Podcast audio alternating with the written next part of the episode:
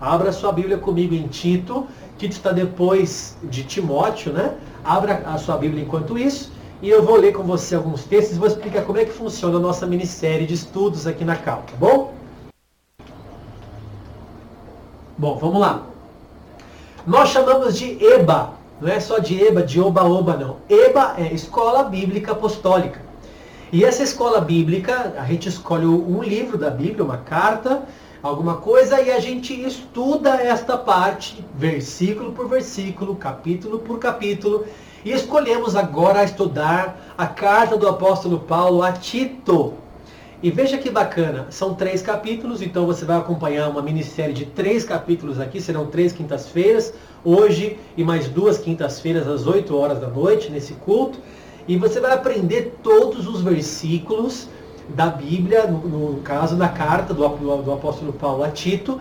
E nós vamos fazer uma pregação aqui, vamos fazer uma, uma pregação expositiva. Você vai aprender coisas arqueológicas, teológicas e também a teologia que nós acreditamos é a teologia que muda a nossa vida. Então, essa teologia que eu vou pregar aqui é uma teologia que tem ênfase na sua vida cotidiana. Se prepare, porque você será ministrado agora através dessa live é, no teu coração, que o Senhor alcance o teu coração agora. Tito, capítulo 1. Vamos ler aqui o primeiro capítulo de Tito. É, deixa eu ver se um pouquinho para frente vai ficar ruim, acho que não, vamos ver. Tito, capítulo 1, vamos ler do versículo 1 até o versículo 4. Vamos lá. O texto diz assim: Paulo, é, eu, ah, eu, vou ler na versão NAA, tá? NAA é Nova Almeida Atualizada. Então, se a tua versão for um pouco diferente, é o mesmo texto bíblico em versões diferentes. A minha versão é a versão NAA, tá bom? Paulo, servo de Deus e apóstolo para promover a fé que é dos eleitos de Deus e o pleno conhecimento segundo a piedade. Escrevo na esperança da vida eterna que o Deus que não pode mentir prometeu antes dos tempos eternos. E no momento oportuno, manifestou a sua palavra mediante a pregação que me foi confiada por ordem de nosso Deus, nosso Salvador. A Tito, verdadeiro filho segundo a fé comum, que a graça e a paz da parte de Deus Pai e de Jesus Cristo, nosso Salvador, estejam com vocês. Vamos orar? Peça a Deus que entre na sua casa, fale com você, ministre o seu coração, em nome de Jesus. Pai, eu coloco a minha vida hoje em tuas mãos, ministrando aqui hoje através da internet, como eu queria estar junto com os meus irmãos nesta noite mas o Senhor permitiu que eu entrasse hoje em muitos lares que talvez eu nunca pudesse entrar. Senhor, alcança o teu povo com a tua palavra. Nos ensina a carta a Tito. Nos ensina, Pai, através das entrelinhas. Usa a minha vida e fala com o teu povo que está reunido ao redor do computador, da televisão, do smartphone. Fala com a tua igreja, aonde quer que eles estejam, Senhor. Fala com eles, eu te peço em nome de Jesus. Amém e amém. Irmãos, a gente vai aprender um pouco do que é essa carta, para depois entrar aqui versículo por versículo, começando a estudar isso daqui, tá? Primeiro a gente tem que saber quem que é o remetente da carta. Ou seja, quem é que escreveu essa carta. A princípio, no versículo 1, já vemos ali Paulo, servo de Deus, apóstolo de Jesus, ele que é, se escreve como aquele que é o remetente da carta. Há alguns críticos que tentam dizer que Paulo não é o escritor desta carta a Tito, mas as provas são muito contundentes. Além dele escrever o prefácio ali, né, o prólogo, o começo da carta com o seu próprio nome, ainda temos alguns, alguns fatores históricos que comprovam que foi o apóstolo Paulo que escreveu. Por exemplo, Clemente de Roma, Inácio de Antioquia, e Policarpo, que são pais da igreja. O que são pais da igreja? Pais da igreja são aqueles que sucederam os apóstolos. Esses sucessores dos apóstolos, eles então que deram, eh, confirmam que Paulo é o escritor da carta a Tito. Então nós temos ali um século depois, os pais da igreja depois, os sucessores, dizendo que foi Paulo o escritor dessa carta. Então, ainda que alguns críticos tentem dizer que não é Paulo, é muito difícil refutar, porque está no primeiro versículo e também a história comprova que foi Paulo. Né? Agora, ele está escrevendo a um destinatário. Quem é esse destinatário? Tito. Né? Tito. E quem é esse Tito? Bom, esse Tito, ele fala que é o filho na fé de Paulo, ou seja, Paulo estava tratando ele como um filho, discipulando ele na fé comum, que o Paulo, que Paulo fala aqui. Ele é um gentil convertido a Cristo, está lá em Gálatas 2, versículo 3. É assim, é diferente de Timóteo, que tinha é, judeu e grego, né? o pai era grego e a mãe era judia. Tito era gentil, né? e ele servia a Paulo, se converteu ao cristianismo. Tito foi encarregado também de levar a carta dolorosa ou severa a Corinto. Não sei se você sabe, mas nós temos na Bíblia duas cartas aos Coríntios, né? Só que a primeira carta aos Coríntios, na verdade, não foi a primeira, porque existiram outras anteriores. A própria carta fala que Paulo já escreveu anteriormente. Então a primeira, na verdade, possivelmente é a segunda. Vai aqui um ensino para você. E nós temos na Bíblia também a segunda carta do apóstolo Paulo aos Coríntios. Só que entre uma carta e outra, teve uma carta severa, uma carta dolorosa, que também não está na nossa Bíblia. Nossa Bíblia só tem duas cartas, que possivelmente é a segunda e a quarta carta, porque a primeira e a terceira se perderam. E Tito foi encarregado de levar essa carta até Corinto. E foi encarregado também de levar a segunda carta aos Coríntios também, tá?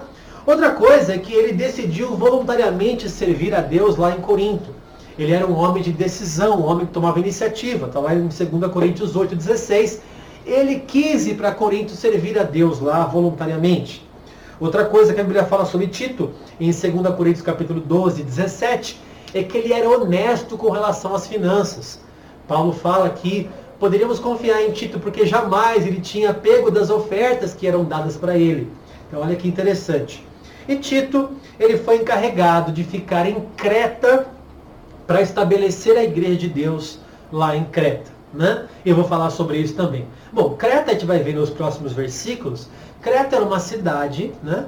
É uma, uma, ilha de Creta, né? era, era uma ilha distante da onde Paulo escreveu. Possivelmente ele escreveu depois da primeira é, prisão. Ele saiu de Roma e escreveu essa carta. Alguns estudiosos dizem o seguinte, que cronologicamente a carta de Tito deveria estar no meio das duas cartas a Timóteo. Então, Paulo deve ter escrito primeiro a Timóteo, depois viria Tito, e depois Paulo escreveu a sua última carta, que foi 2 Timóteo. Então, estudiosos dizem que Tito estaria no meio ali dessas duas cartas. Né? Agora, Creta é muito interessante, estava estudando hoje sobre isso.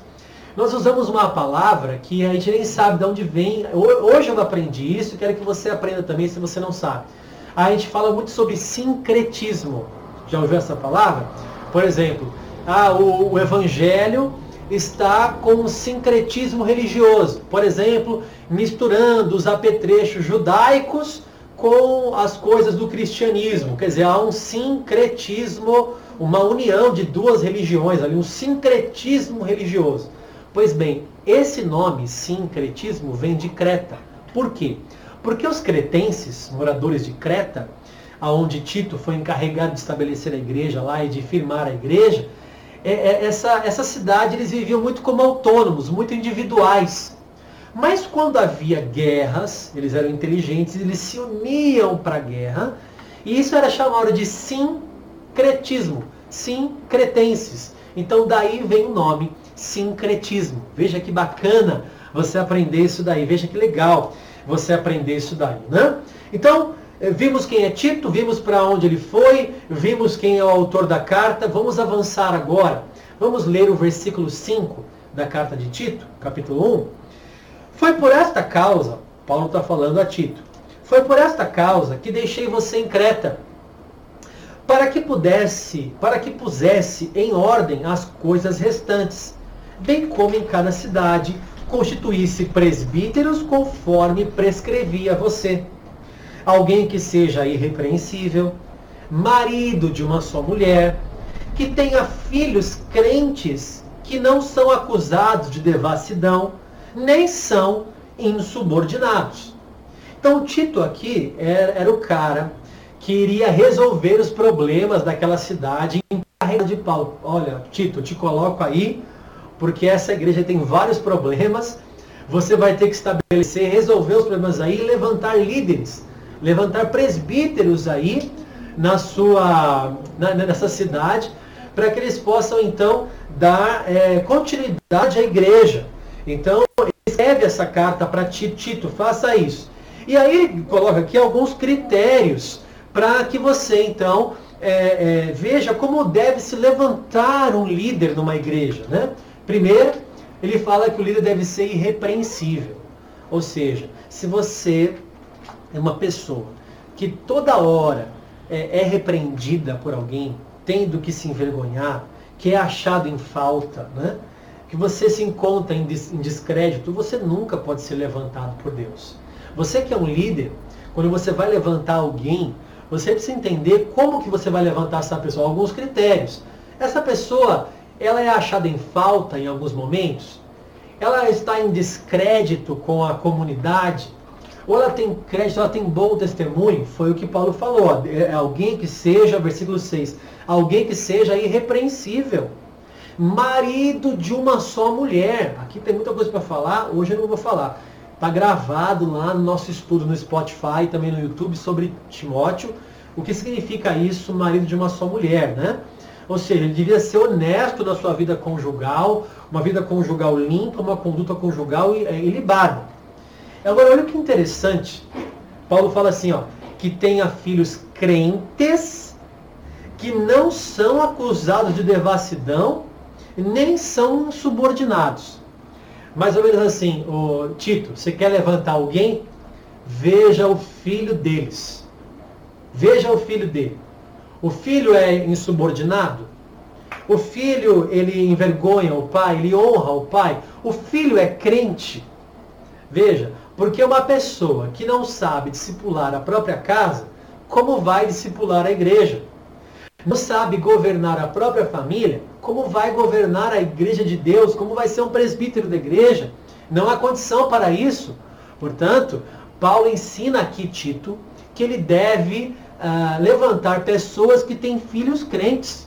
O filho deve ser o fruto, a prova que mostra que a pessoa realmente andou com o Senhor e ensinou o filho o caminho que deve andar. É? Outra coisa interessante, vamos ler agora a partir do versículo 7 do versículo 7 até o versículo 8. Deixa eu tomar minha água aqui, estou falando mais rápido do que, do que eu costumo.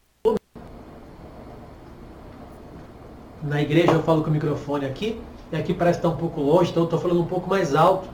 Não sei se você está me ouvindo bem, espero que sim. Versículo 7.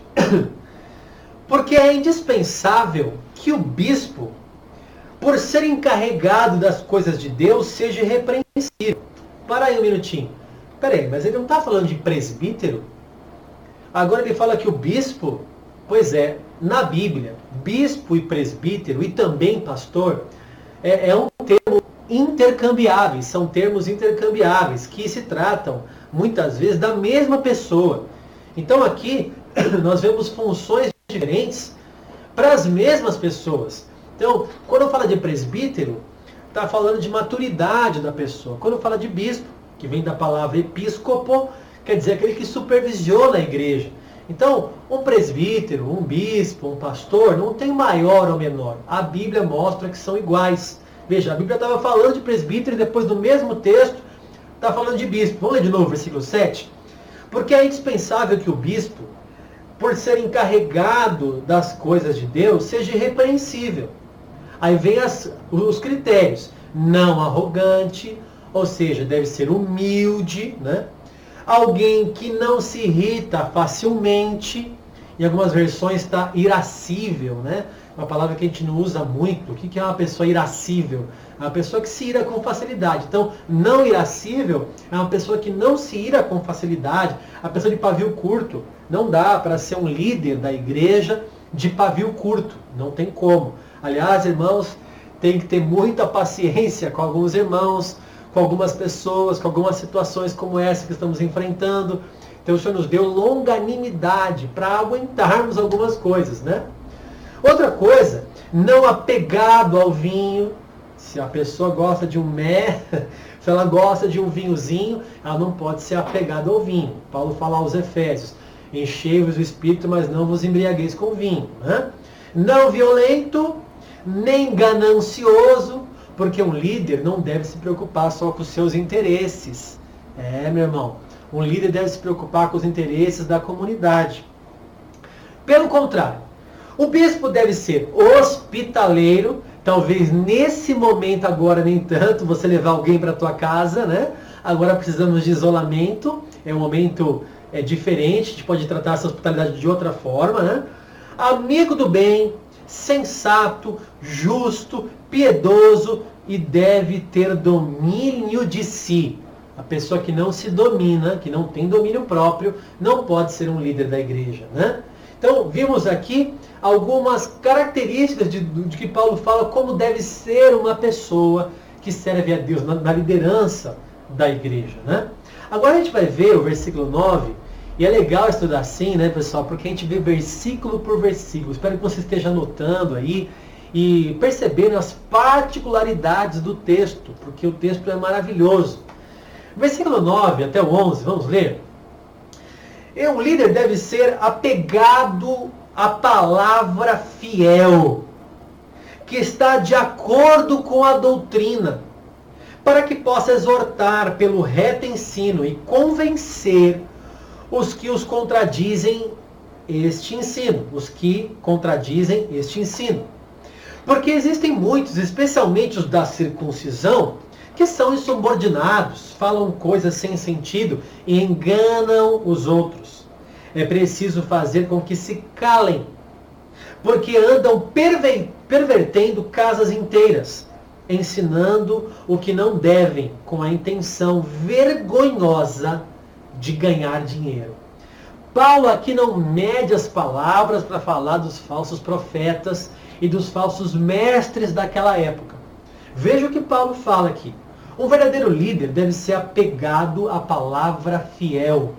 Irmãos, passará os céus e a terra, mas a palavra de Deus não passará. E nós temos que ser apegados a ela, fiéis à palavra, jamais negue a palavra de Deus, a fim de que, estando de acordo com a doutrina, foi o que nós lemos aqui, você possa ensinar às pessoas o reto caminho.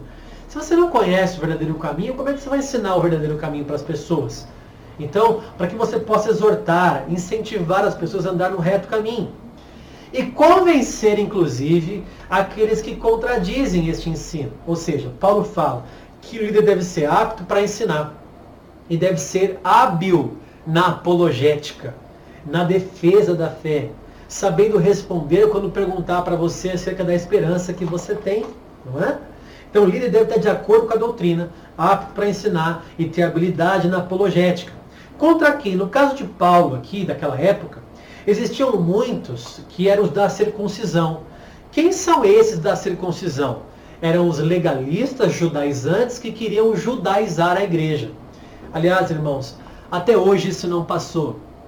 Vou aproveitar a internet aqui, quem sabe chega mais longe essa frase, né? Infelizmente, há igrejas que usam apetrechos judaizantes, judaicos, no cristianismo. Você já viu o pastor de talite?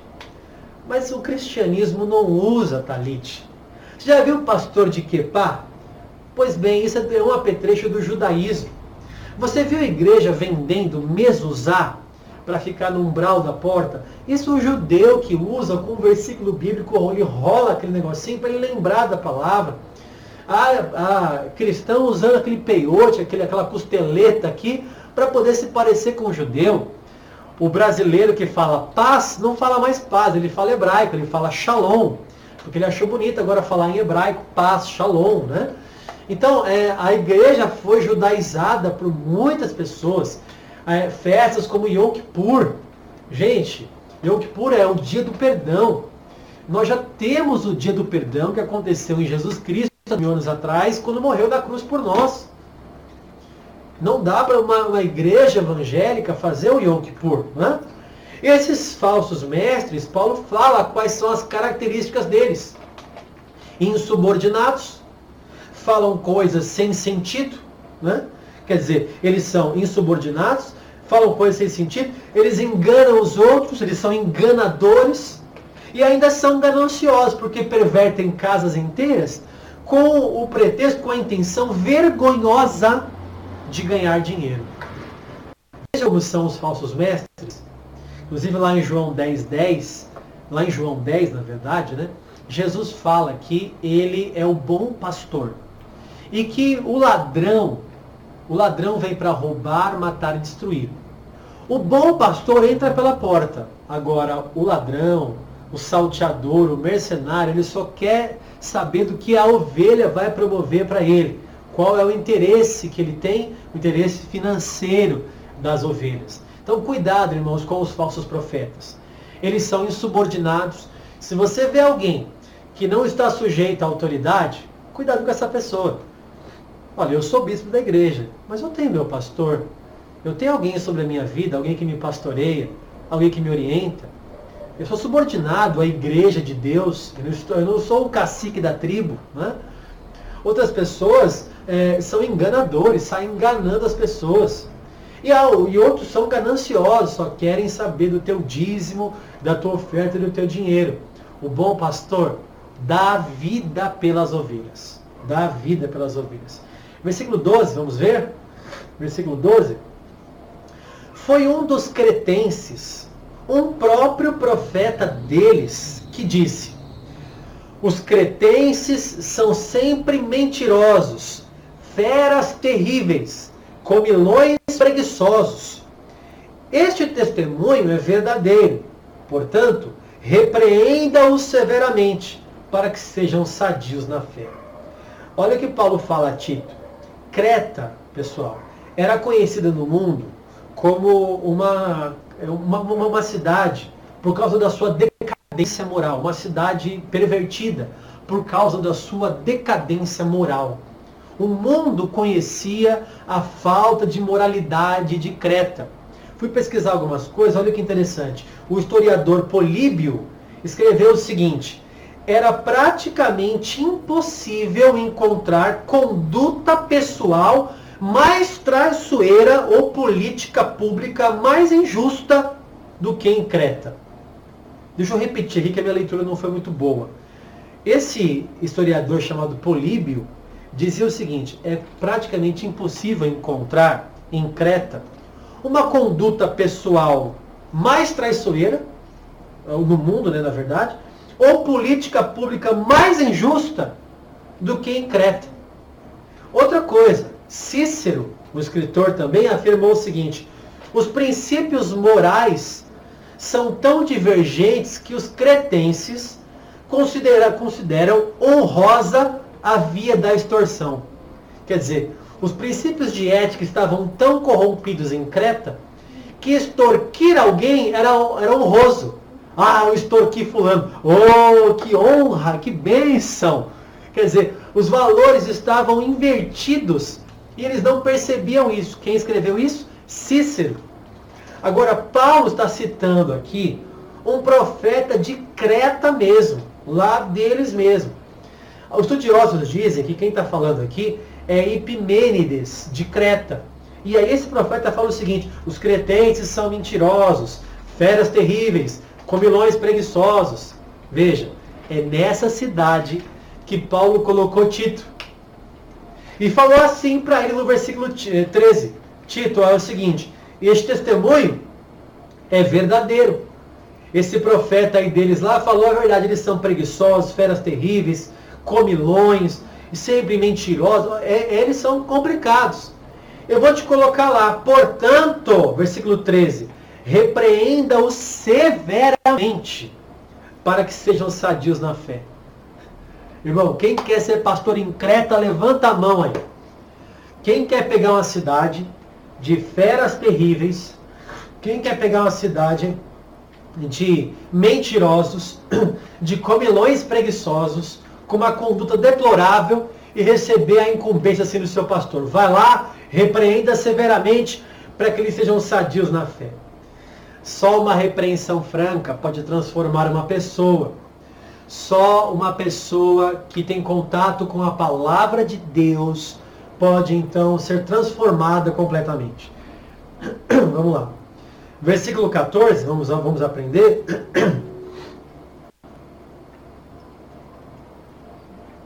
Vamos lá, versículo 14. Minha voz, né? Estou aqui no meu ar-condicionado, falando alto. Vou ter que rever as próximas lives, né?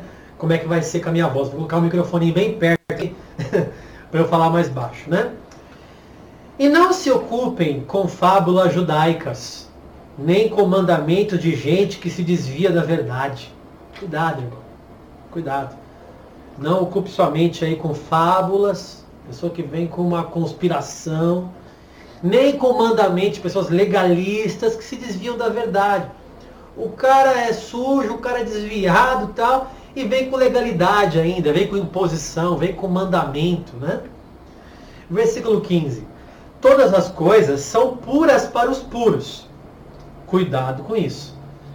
Ah, então posso fazer qualquer coisa porque tu, eu sou puro, então tudo que eu faço é puro. Não. Aqui estudiosos dizem que Paulo está falando de alimentos, de alimentos. Então veja só, para o puro, tudo é puro. Para o impuro, tudo é impuro. Versículo 15 de novo. Todas as coisas são puras para os puros. Mas para os impuros e descrentes, nada é puro porque tanto a mente como a consciência deles estão corrompidas. Visto que os judaizantes queriam implantar na igreja leis dietéticas, não pode comer isso, não pode comer aquilo, segundo as leis de Moisés, que Deus deu para o povo em certo momento, depois de Jesus, Jesus purificou todos os alimentos. Deu inclusive uma visão para Pedro sobre animais que ele tinha purificado, segundo o próprio Senhor Jesus naquela visão e agora, nós vemos que no Novo Testamento, na Nova Aliança, não há mais essa proibição dietética. Os gentios não tinham essa proibição, apenas os judeus. Agora, os judeus queriam implantar na igreja essa lei dietética. Então, Paulo fala: não, peraí, olha, para quem é puro, tudo é puro, mas para quem é impuro, é, nada é puro. Né? Nada é puro. É nesse contexto que ele está falando. Versículo 16: afirmam que conhecem a Deus mas o negam por meio do que fazem. Você conhece pessoas que dizem que conhecem a Deus, que são crentes, não cretenses, que são crentes, mas que a vida deles não prega o que eles pregam com a boca? Conhecem a Deus, mas o negam por meio do que fazem. Eu acho que essa frase aqui você tinha que recortar da sua Bíblia e colocar a hashtag no Facebook e colocar assim, afirmam que conhecem a Deus, mas o negam por meio do que fazem. Irmãos, que o Senhor nos livre de nós sermos pessoas hipócritas e crentes hipócritas nessa geração. Ah, faça o que eu digo, não faça o que eu faço. Não, Nanina, não. Eu mostro a minha fé com as minhas obras. A palavra de Deus fala que a fé sem obras é morta. E Tiago diz assim: mostra a minha a tua fé sem obras que com as minhas obras vou mostrar a minha fé. Ou seja, eu provo a minha fé com as minhas atitudes, com a, com a, minha, a minha vida cotidiana, eu mostro que eu sirvo o Senhor, que eu conheço a Deus. As pessoas vão olhar a minha conduta, vai dizer assim, esse aí conhece a Deus. Não adianta você colocar nos seus lábios que você conhece o Senhor, mas sua vida está totalmente corrompida. Né? É por isso que são abomináveis, desobedientes e reprovados para qualquer boa obra. Veja, irmãos, nós acabamos aqui de ler todo o primeiro capítulo de Tito. Isso não é maravilhoso? Estudar versículo por versículo, capítulo por capítulo. E sabe o que eu estou pensando agora? Vai ficar registrado aqui no Facebook, né? Um estudo bíblico como esse a gente pode compartilhar, rever depois, estudar depois. Que oportunidade maravilhosa o Senhor nos deu. Sabe o que eu espero? Eu espero que essa palavra tenha falado com você e ministrado ao teu coração. Algumas coisas que nós aprendemos hoje aqui, vamos, vamos recapitular rapidamente. Você aprendeu sobre essa carta, quem escreveu foi Paulo, para quem foi Tito, aonde ele estava possivelmente depois da sua primeira prisão, ele mandou é, para Tito, em Creta, estabelecer ali a sua igreja, Deus nos ensinou aqui como levantar líderes, presbíteros e bispos, que são as, é, é um, um, termo intercambiável. Nos ensinou que deve ser irrepreensível, marido de uma só mulher, com vários critérios aqui de vida moral. Veja que o único critério que não é moral é ser apto para ensinar e ter habilidade com a apologética. O resto são apenas princípios morais que um cristão líder deve ter. Filho crente, isso nós aprendemos hoje aqui também, né? Depois ele falou que deve ser apegado à palavra, apegado fielmente à doutrina, né? repreender severamente os que querem enganar as pessoas, os gananciosos. Mostrou aqui através de literatura do próprio cretense e por fim falou, olha, o discurso do crente tem que condizer com a sua fé. É assim que nós aprendemos hoje a palavra de Deus. Eu espero que essa palavra simples tenha marcado você e você tenha aprendido com o Senhor, aprendido muito com o Senhor. Vamos orar? Eu quero orar por várias coisas. Primeiro, para que esta palavra ela invada o seu coração e você aprenda que ela é poderosa para cortar, penetrar no mais profundo do seu coração. Segundo, eu quero orar por essa situação toda, pelas famílias Reúna a sua família aí agora. Eu vou reunir minha família aqui também. Reúna sua família agora. Vamos orar juntos. Vem cá, meninas. Por favor, deixa eu tirar aqui o púlpito, o púlpito improvisado. Aqui, vamos juntos aqui ah, orar agora. Como família. Está com a sua família agora. Faça do seu lar um lugar de oração, um lugar de adoração. Em nome de Jesus, feche os olhos agora. Pai, eu quero te apresentar, Senhor, esta palavra que foi ministrada, tão simples e também de forma tão diferente aqui através do Facebook, Senhor. Tem misericórdia, Pai, das nossas vidas. Eu espero que esta palavra alcance muitas pessoas. Toca os lares, aonde chegar o som da minha voz, Senhor. Aonde chegar o som da minha voz nesta live no Facebook, Talvez até do outro lado do mundo está chegando a minha voz, em outros países. Alcança, Senhor, essas famílias, estas pessoas, com a tua palavra, com a tua cura e com a tua libertação. Senhor, fortalece a tua igreja, Senhor. Fortalece a tua igreja que não pode esmorecer neste tempo de crise, de isolamento, Pai. Nós estamos afastados, Pai, eh, de corpos mas juntos no Espírito, Senhor. As famílias estão reunidas, os filhos, os lares, os casamentos, as pessoas estão reunidas hoje nas casas servindo ao Senhor. Guarda. Pai, nós oramos pelas autoridades. Nós oramos pelas autoridades. Dá sabedoria para eles, Senhor, para que eles saibam lidar com toda essa situação. Cobre com o teu sangue o teu povo aqueles que estão enfermos, Pai, que estão com o coronavírus e com outras enfermidades também. Cura, Senhor, vai libertando. A minha sogra saiu ontem da UTI, o Senhor a livrou da UTI ontem, a minha sogra. O Senhor pode livrar também outras pessoas que estão no hospital. Quantos perderam a vida? Para alguns é apenas um número, mas Senhor, para aquela família, um ente querido que foi embora por causa dessa doença.